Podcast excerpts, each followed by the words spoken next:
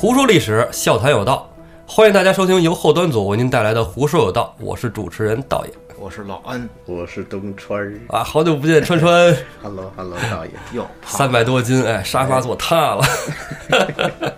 今天呢，为什么把东川叫来呢？今天咱们讲那个话题里边有一个渣男，啊，哦，你们这聊历史跟我也没大没没啥大关系，我发现。历史上渣男也很多呀，文学作品里渣男也很多呀。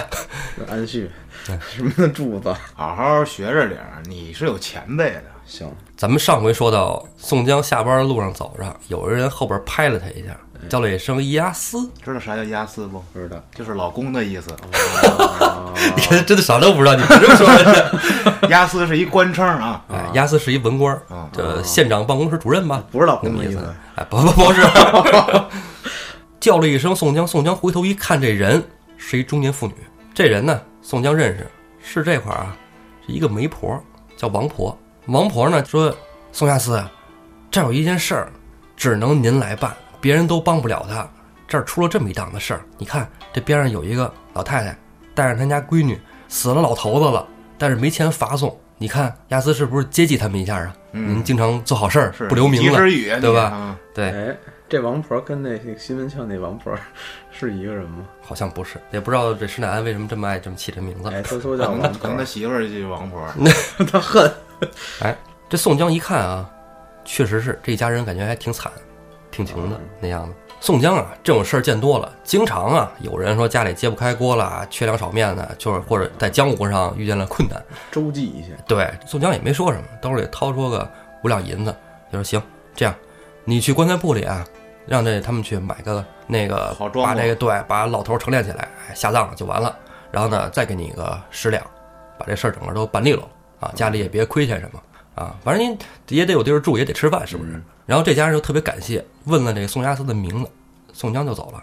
话说这个下葬这人是怎么回事儿呢？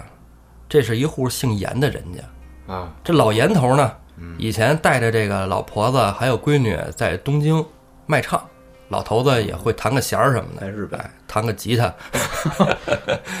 这闺女呢，在九次长乐里唱曲儿，哦，从东京呢一路唱一路走，就来到了这个郓城县。一路驻唱，哎，发现这郓城县的人啊，不爱去酒吧，哎，没有 club，哎，就是没地儿唱，没地儿演出。啊，正要走呢，老头儿得了场病，就死在这客栈里了。嗯没有收入来源啊，然后就得求到了这个边上姓王的这个王婆。王婆呢，带着这个严婆，还有那个姓严的小闺女，找到了宋押司。宋押司给他们钱接济他们之后，这严婆呢就跟王婆打听宋押司住在哪儿，想登门拜谢一下嘛，对吧？然后呢，就到了宋江家。这严婆呢，跟宋江道谢之余呢，眼睛往里一瞅，一看宋江家呀没有人，就知道这宋江啊可能没有妻室。单身，对，严婆道完谢之后出来，回到了住处，问这个王婆说：“宋押司是自己单身呐，光棍一个呀？”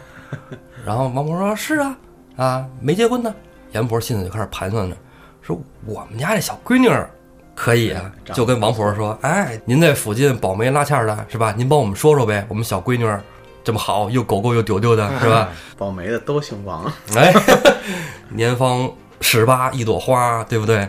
后来王婆说说宋押司什么人啊？说你们有什么才艺呀、说有才艺啊，闺女儿 在窑子里唱曲儿啊，活儿也好啊，这个特别棒。哎，阎婆啊，给他闺女啊在王婆这儿介绍了一下，怎么介绍呢？就说他们在东京城的时候，有好几家勾栏瓦舍行首都想让他的闺女在这块儿长期驻唱。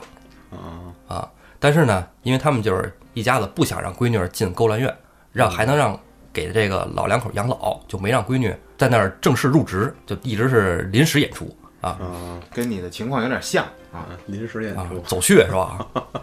咱这儿说了一嘴，这勾栏瓦舍啊，一说这勾栏瓦舍青楼，哎，哎你，看你们俩这开开心的样子。这就是叫你来的目的。哦其实宋朝啊，说这个勾栏瓦舍是干嘛的？看演出的。哦，Live House，哎，对，live house，对哎，不是那个玩儿的地儿啊，呃，这怎么说呢？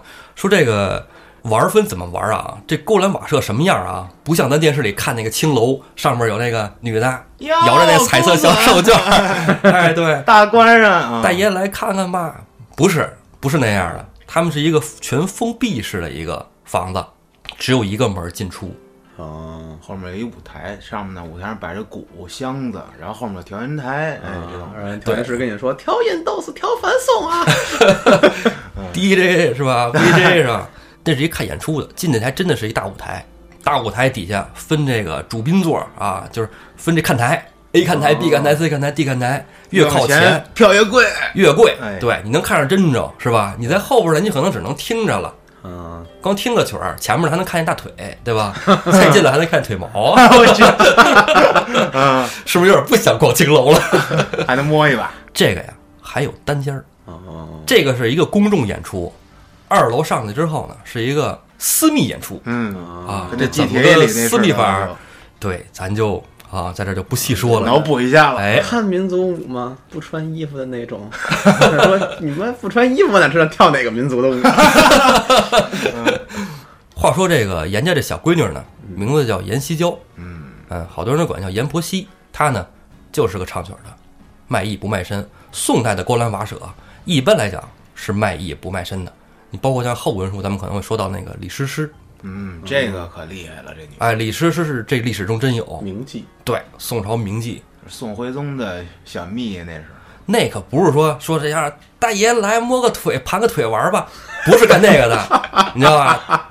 他们真的是有文有对有有文文采化，有能写诗，能唱歌，对会编曲，会做饭，我以为你说能文呢。这些啊，咱们叫他艺妓啊，嗯，不是咱们所常说的这个妓女，不是那个意思。这个妓啊和娼是有区别的，咱们可能大部分理解那个是娼，而不是妓。妓是艺妓，就是你看像去那个日本旅游哈、日本现在还有那个艺妓表演，对吧？艺妓啊，他就是跳舞、唱歌，其实说这个《聊斋》里，我不也讲过吗？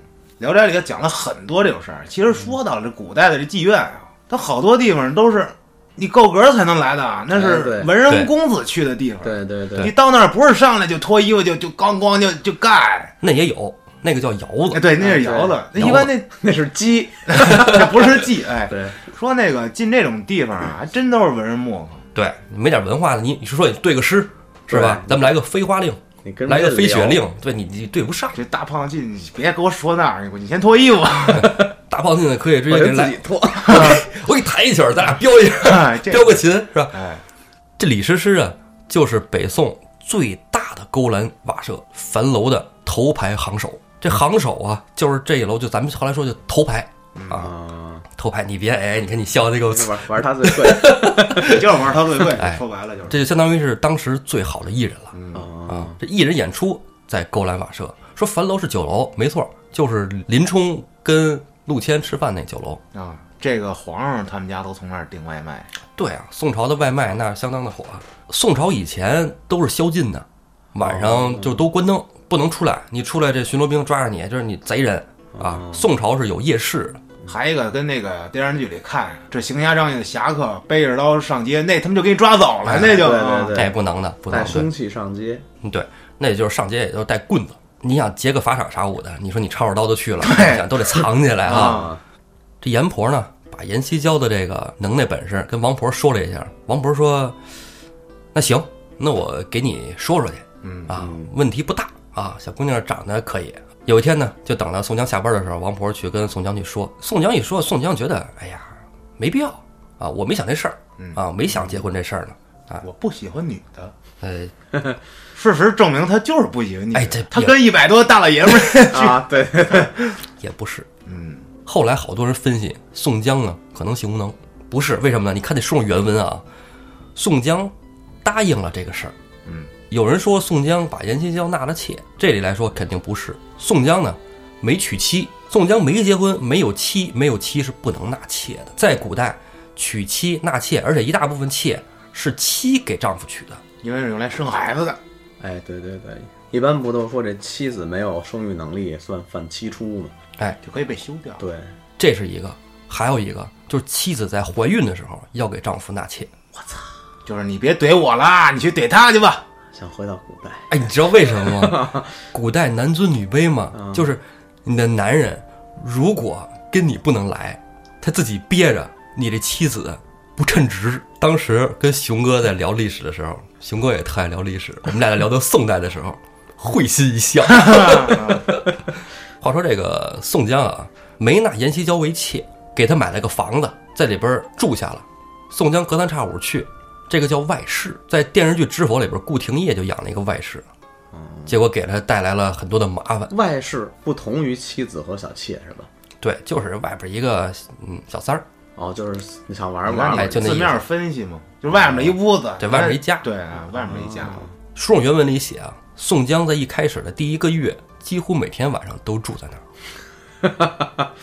后来就腻了，就不去了。了。哎，宋江在这儿住的时候呢，就是一因为一开始宋江都是自己住，对吧？然后家里经常有朋友来，包括他的学生，跟师傅一起聊聊天啊，吃个饭，喝个酒，是吧？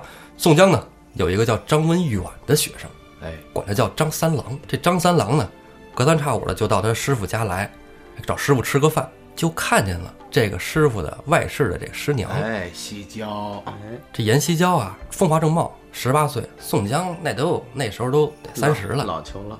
对，而且宋江啊，心思不是特别在女人身上。在宋江来说，你想啊，阎锡交说要嫁给宋江，马上宋江就安排。宋江不是说一个好色之人，嗯对吧？在宋江心里呢，是不拿女人当回事儿的。哎，我睡你归睡你，我住你那儿住你这儿，但是我不娶你。哎，这张文远呢，也正值十八九岁、二十出头的年纪，哎，这就要出事儿，看见这个阎锡交，眼睛就放绿光，绿光，掏哎出吉他就唱歌。喜欢，但是他又不能说，为什么呢？这是师傅的人啊。师母，哎，老师在这儿呢，不能这样。老师不在的时候再来吧，色胆包天。哎，话说这一个月之后呢，宋江啊就不经常回到阎锡交住这地儿去了。就是玩腻了。嗯，哎，他心思也不在这上，就是腻了。哎，就是就是腻了。你看这个渣男啊，心里是非常，互相都懂。哎，他都懂，他都懂。对，宋江不怎么去了，阎锡交这边这样好了一个月啊，鱼水之欢。这个女人啊，一开始可能是拒绝的，但只要打破了这层窗户纸，她其实是欲罢不能。对她还是对这个有期望的，对吧？她还是期望宋江能来，对，对要不然一个人天天在屋子里多无聊啊。对，啊，因为宋江要老不来，不来就不拿钱来。哎，哦，现在你能微信转账、支付宝转账，那时候你怎么办？你只能人来。现金交易。对，女人啊，就这种外室女人啊，也不能上街啥舞的，对吧？好看的簪子啊，好看的衣服你也不能去买去，都是这男人在外边边带过来的。买多少匹绸子是吧？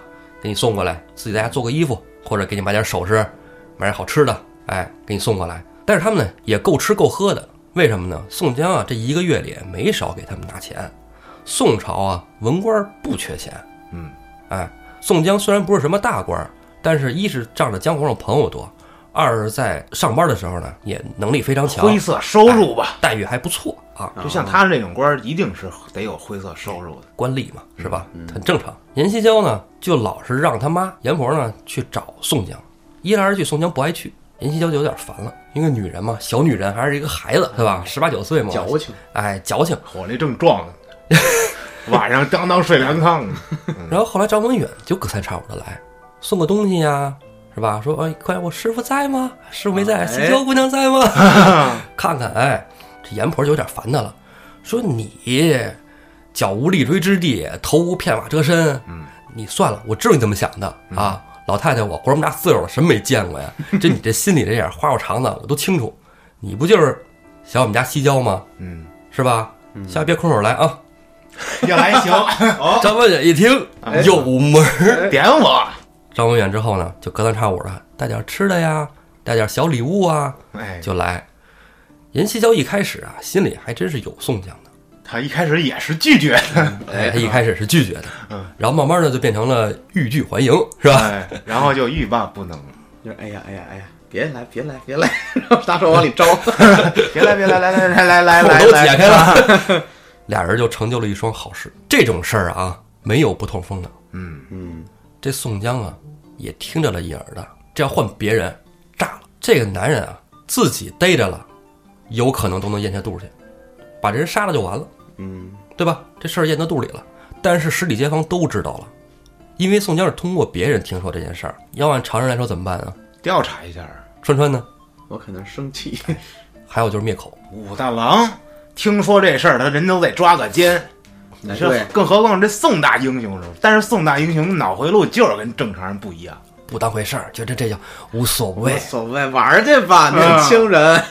他是一个拿女人不当回事儿的人，而且在古代啊，本身就男尊女卑。刚才咱们之前也说，宋江一出场，身带英雄气，对，是有光环儿。啊对，对女人啊，就可能就是跟个什么呃烟灰缸啊、打火机呀、烟缸啊、烧谁呀？烟头儿 是吧？就你拿我打火机点个烟没无所谓，点。啊，想抽就来一口，无所谓，不当回事儿，就觉得张文远啊也不会瞎说去，是不是？而且这个也都是年轻人，将来俩人要是好一块儿就好一块儿了，跟我也没关系，玩你的兄弟，玩眼不见为净。毕竟啊，还有一个，我觉得啊，宋江还考虑到这，我就一外事，就相当于那哎你就我一姘头对对那劲儿似的。对再再者说来了啊，就是阎锡交那个身世，宋江肯定也是了解的。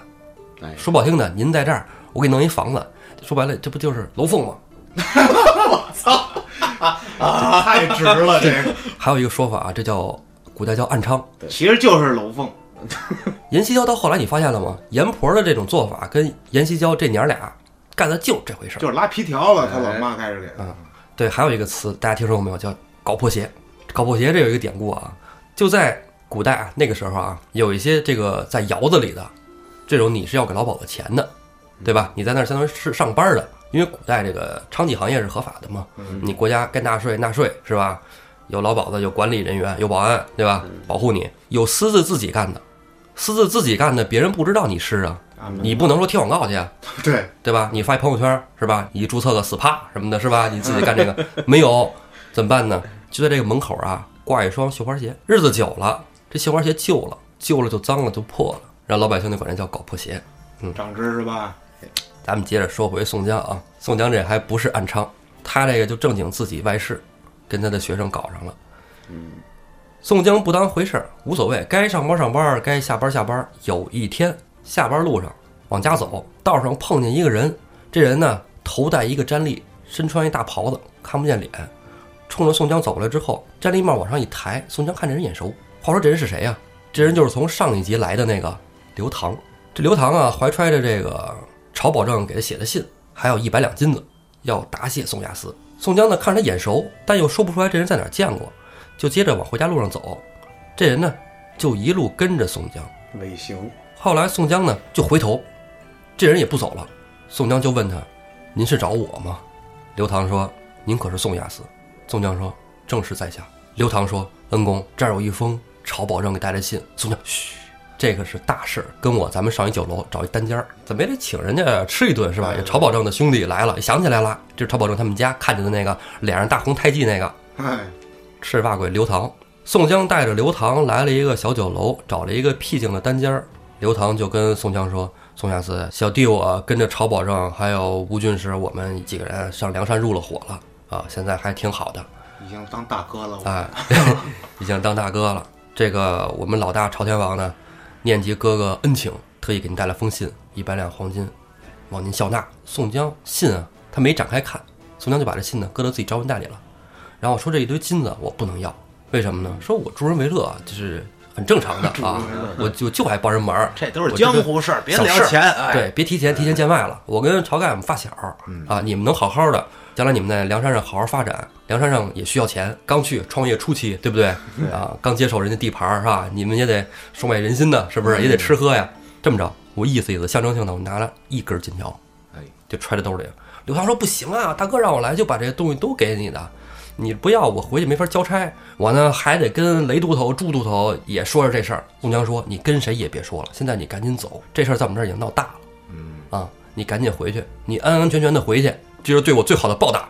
哎，你心里想，你他妈别给我把这事儿抖了出来，我被逮走，比什么都强。哎宋江其实是一个很谨慎的人。对，嗯，宋江呢，把刘唐送走了以后，拿着这个招文袋，里边带着信和一根金条，就要回家。在回家路上，无巧不巧的，正碰见对面来的阎婆。话说宋江好久没去了，就是看见阎婆打个招呼啊，阎妈妈啊，我下班回家走了啊，您忙着啊。太太阎。婆说别别别别别别走别走别走，回来！你好长时间都没去我们家了啊！西郊想你啊，都想死你了。宋江听人话，你想我什么呀？你那不是打的火热吗？天天的是吧？这张文远天天往你那儿跑，你看人都瘦了，好长时间没上班，瘦骨嶙峋的。你看原来三百多斤，现在你看腰不要了。都给榨干了，跟是吧？跟聂小倩似的。天天你想，你就不就想我这点钱吗？哎，宋江就不想去，而且宋江这这有事儿是吧？招文袋里有东西，有信，还有金子，怎么也得回家。嗯，阎婆就拉着宋江，不行，你必须必须跟我来，闺女想你想的都不行了，望眼欲穿，你赶紧来嘛！实在没法推脱了，宋江也好面子，大街上拉车上算什么？对对对，跟一个老太太是吧？说不清楚。宋江呢，就非常不乐意的来到了这个阎婆他们家。阎婆呢，准备了一桌酒菜，就让说：“哎，宋伢子在这儿吃点儿喝点儿啊，跟小女晚上在这儿 happy 一下。”然后一起为哎再鼓个掌吧。上了楼，宋江啊，心里再不拿燕郊当回事儿，但是他会膈应这回事儿，恶心。对吧？嗯，宋江上了楼，阎锡娇呢也不愿意见着宋江，脸朝里坐着，宋江脸朝外坐着，俩人背靠背，卡帕，俩人呢在那儿卡帕了半天，谁也不说话。阎婆就上来把这个做好的酒菜端上来了，说：“你们小两口儿怎么这么干着呀？背靠背，来，别卡帕了，转过来，咱们一起吃点儿喝点儿。”我啊，请咱仨一起玩儿，阎婆岁数太大了，玩不了一块儿去。我指导你们俩。这经验。阎婆啊就在那儿撺掇撮合，宋江一言不发，低头在这寻思自己的事儿。他想赶紧走，阎婆站在门口这儿堵着，走不了。任西娇呢头也不回，阎婆在那儿还在那儿叨咕叨咕叨咕叨在那儿说。阎锡交呢就烦了，回过头来就说：“妈，你别在这儿念叨了行吗？刚一推门进来，我一听着是这黑三郎，早知道我连门都不带开的。不是他那张三郎，哎，他心思心里想的是那个张三郎张文远哎，因为张文远下班也来呀，对吧？今天张文远没来，阎婆也觉得在这儿待着没意思，就说算了，自己下楼吧，让这小两口在这儿自己谈谈，就我别在这儿掺和了哈。宋江呢跟阎锡交接着在这卡帕，一言不发，谁也不吃，谁也不喝。嗯，阎锡交呢后来还是打破了这个沉寂，就说既然你来都来了，我给你斟个酒，你喝一口吧。宋江听出话茬来了，你还不乐意？你不就是说白了，我花钱养的一个，是不是文物对你跟我这儿你有什么态度尊严的？你这房都是他妈我给你买的。对呀、你吃的穿的哪个不是我的？宋江还是没搭理他。俩人磨蹭到大半夜，宋江呢就说：“你往里靠点儿，我让床上睡会儿去。我也不想吃，我也不想喝，我睡会儿觉。”宋江呢把招文带摘下来挂在边上，在床上就躺下了。阎锡交呢，俩人呢头对脚，脚对头，合衣而卧。其实俩人谁都没睡着。过了一会儿，五更天了，宋江也不想在这耗着了，就要走。阎锡交也没睡着，转过身来就说呀：“以后你这样啊，你也甭来了。来这儿呢，我也添堵，你也心烦。以后咱俩就老死不相往来就完了。但是这房你得给我留下，哎，多缺德这娘们儿真的。宋江呢也懒得搭理他，下楼来，出门就走了。这点儿还特早，天还没亮呢。宋江寻思着说找地儿吃个早饭吧，正好有一个早点摊开了。那早点摊呢，老王在那儿卖油条油饼呢。宋江说过去找人吃点东西啊。这老王头呢是一孤老头子，之前宋江答应他说将来给他养老送终，将来给他配一副好棺材。宋江说正好今天这身上揣着一根金条呢。宋江他又想，这王老爷子一天到晚出来这个早点摊儿也挺辛苦的啊，天不亮就得起来哈，炸油条什么的，和面。我把这根金条给这老头子，老头子以后后半生啊就有指望了。宋江就跟他说说，老爷子，我之前答应你那事儿啊，我今儿给你办了，我今儿身上正好带着钱呢，我把这钱给你，以后你后半生啊也别这么辛苦了，对，开一庆丰帮帮扶，哎，弄个加盟，雇点人啊 自己省着省着自己干啊。王老爷子说：“哟哎呀，这样当时开玩笑的话，宋家祠怎么当真呢？”然后宋江就在兜里掏，哟，一掏兜坏了，我招文袋没拿，嗯，哎，赶紧就说：“哎呦，我这钱啊落家了，我本来要想带着来着，结果包没拿，你看看，大脸，你说刚吹完牛逼，啊尴尬呀！哎太不好意思了，本来还想让你开加盟店的。你等着我拿去。宋江呢，早点也没吃，赶紧就回到了阎婆他们家。主要是那招文袋里还有封信，最主要是那封信，钱不钱的宋江真不在乎。嗯，推开门一进去，阎婆呀，亚斯又回来了，啊，是补一炮。我 去睡个回睡回，你瞎说，睡个回笼觉吗？快上楼睡回笼觉去吧。宋江没搭理他，腾腾的上楼了。这老太太嘴太碎了。上楼一看，他挂招文袋那个地儿空空如也。哎，话说怎么回事呢？宋江走了以后啊，这阎锡交回身起来，想脱衣服睡觉，因为之前没脱衣服嘛，嗯想把衣服脱了，自己睡个觉。说这一宿真够懊恼的啊，烦死了，可走了。哎，一起身就看见宋江挂衣服那个地儿有一个袋子在那挂着呢。也就是这傻逼，走了东西没拿，我看里边有什么，太真实了。要是有钱我就给他眯了。嗯，然后把招完袋就给拿过来了，翻开招完袋一看，里边有一条金子，这太棒嚯，了，这得着了，这个这根金条够我活一阵子的了，是吧？嗯吃喝好的，然后我还能给是吧张三郎来点补身子的，哎，哎，给张三郎好好补补啊，哎都瘦成那样了，还是真韭菜。你给我刚认识时候三百多斤呢，你瞅，这都皮包骨头了，这个不行了，快接近人亡了。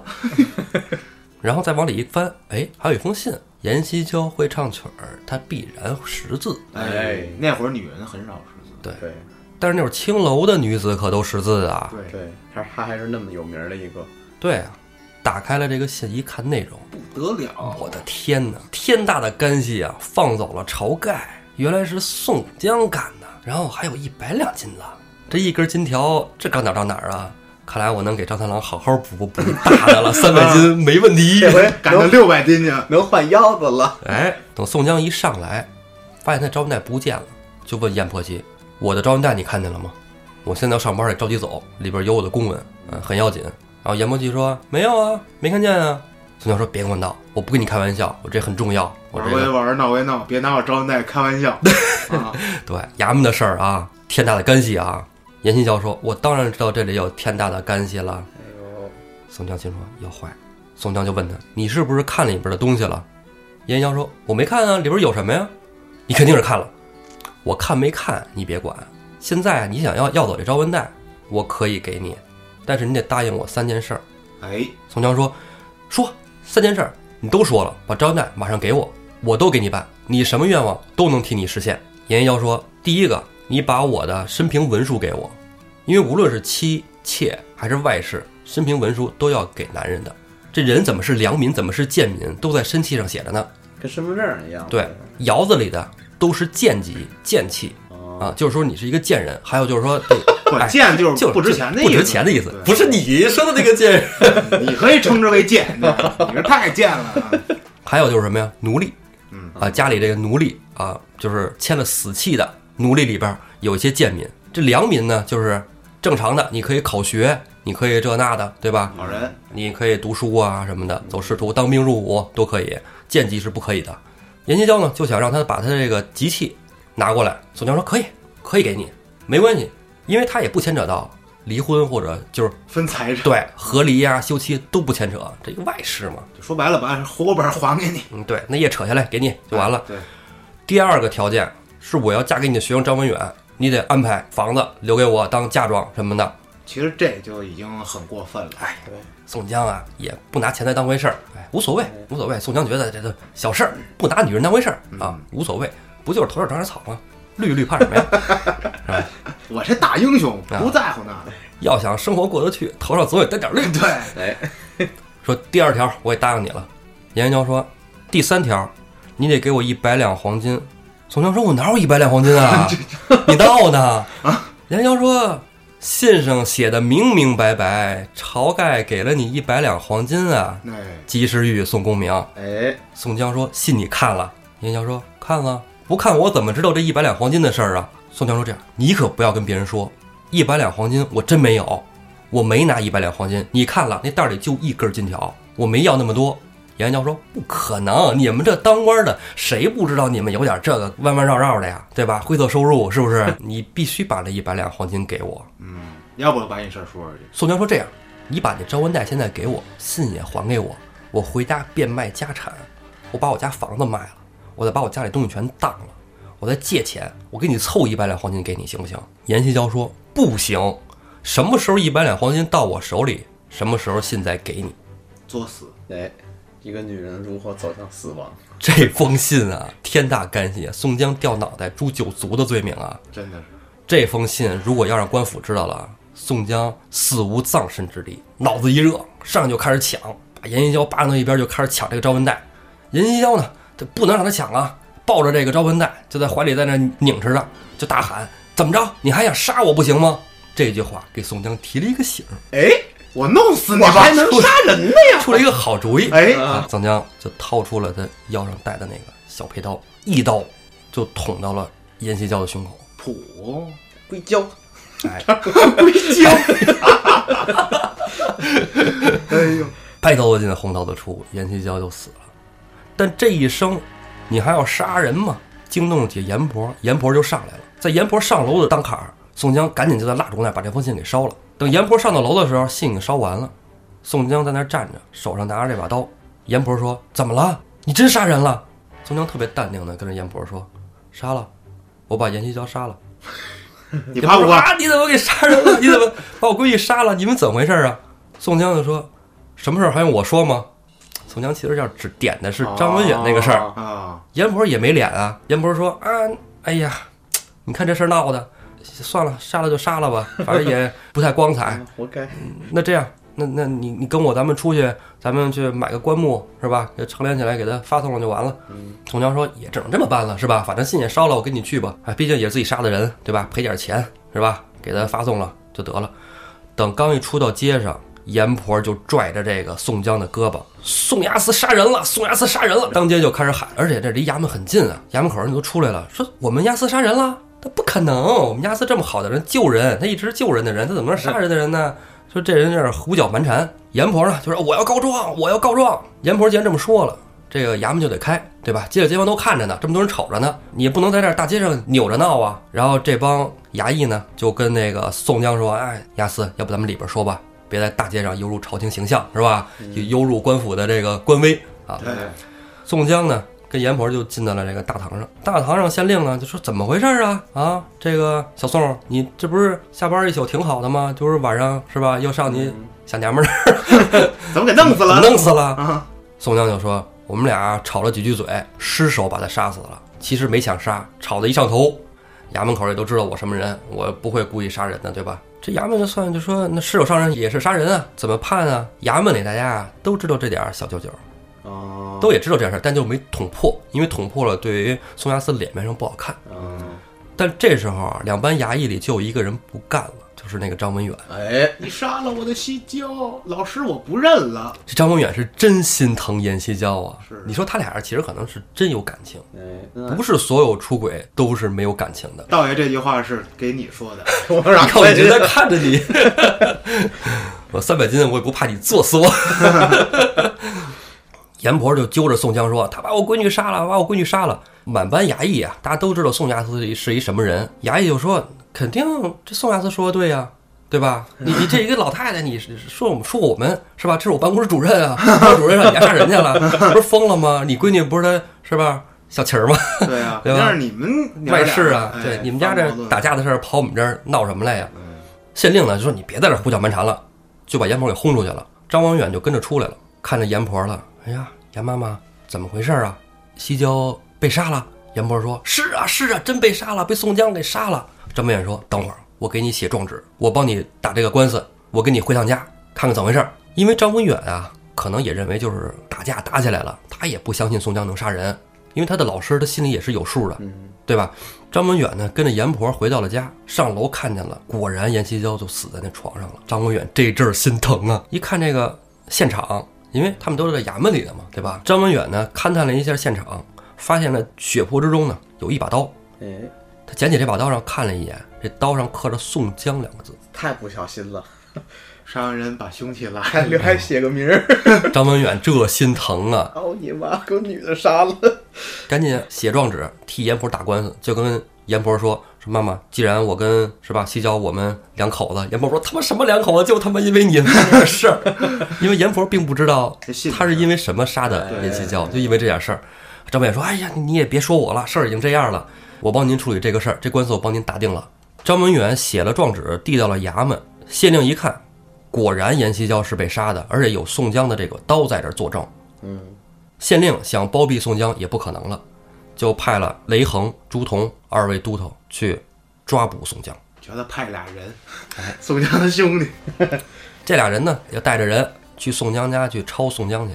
去到家里没人，然后他们俩人又知道宋江家老宅在宋家庄，俩人就带着人奔宋家庄去了。俩人进了宋家庄，一看开门的正是宋江的弟弟四郎宋清。宋清开门一看是朱仝、雷横二位都头，认识啊，因为跟宋江都是同事嘛，认识，平时也都见过。然后说：“哎呦，二位都头来家里什么事儿啊？”朱仝、雷横就说：“你哥哥杀人了，犯案了，我们现在在那抓他，他是不是躲到家里来了？”宋江说：“没有啊，没在家呀，我不知道。”啊，让我们进去搜一搜啊，我们也是例行公事，你配合一下啊。